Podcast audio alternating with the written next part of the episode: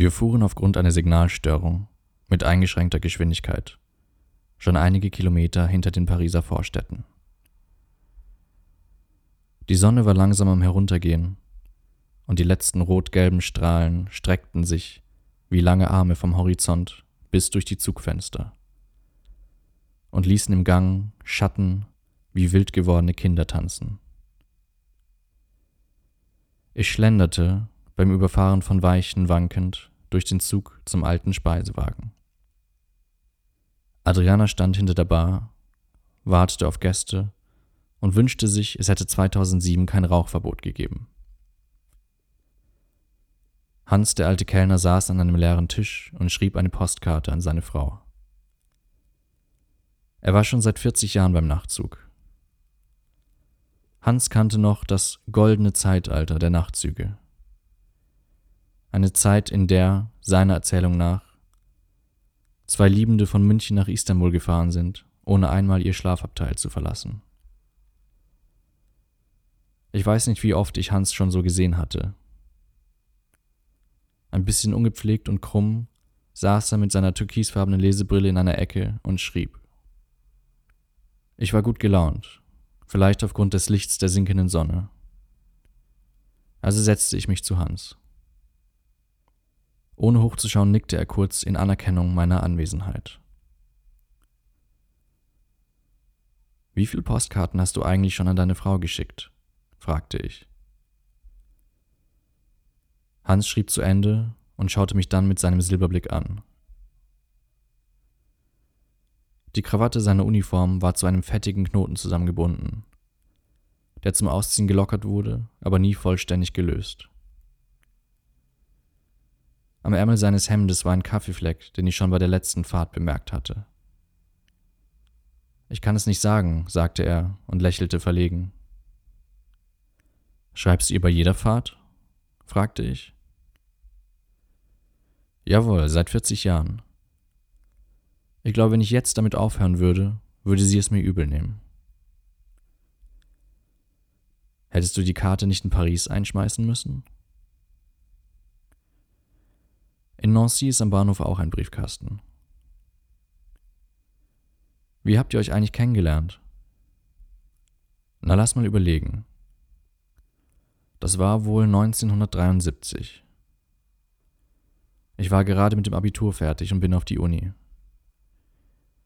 Ich war der Erste meiner Familie, der auf die Uni ging.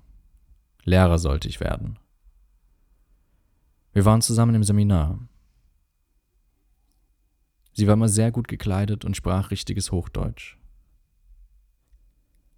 Im ersten Semester haben wir nicht miteinander gesprochen. Ich hätte damals, glaube ich, vor Scham kein Wort herausgebracht, aufgrund meines Rosenheimer Dialekts. Ich erinnere mich, dass wir in der Bibliothek immer an den gleichen Plätzen saßen. Zwischen uns war aber eine Holzabtrennung, das heißt, ich konnte sie nicht sehen. Ich wusste nur, ob sie da war, wenn ich unter den Tisch schaute und ihre Füße sah. Das erste Mal miteinander geredet haben wir beim Sommerfest der Uni im englischen Garten. Es war so, wie es selten ist. Wir hörten ab den ersten Wörtern nicht auf zu sprechen.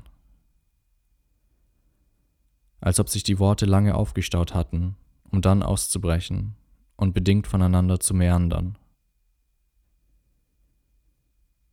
Ich weiß nicht mehr genau, wie wir anfingen und worüber, aber wir sprachen und sprachen. Während wir sprachen und spazierten, verloren wir nach der zweiten Umrundung des kleinen Hesselower Sees die Gruppe. Wir spazierten weiter und das Gespräch wanderte hoch und runter und gelegentlich im Kreis. Manchmal kamen wir beim Sprechen vom Weg ab und landeten thematisch ganz woanders als gedacht. Unsere Füße taten es dem Gespräch gleich.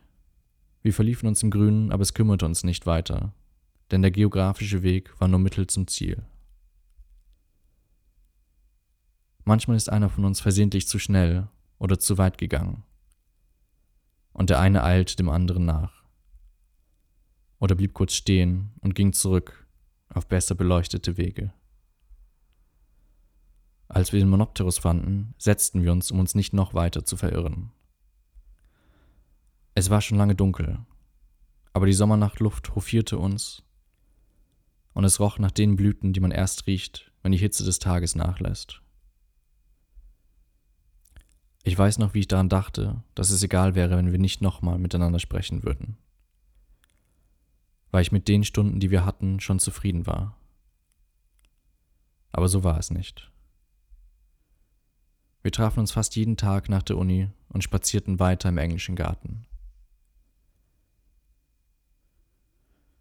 Naja, und dann am Ende des Sommers wurde sie schwanger und wir haben geheiratet im Winter 1973. Ihre Familie fand mich ganz schön scheiße und hielt nicht viel von unserer Verbindung.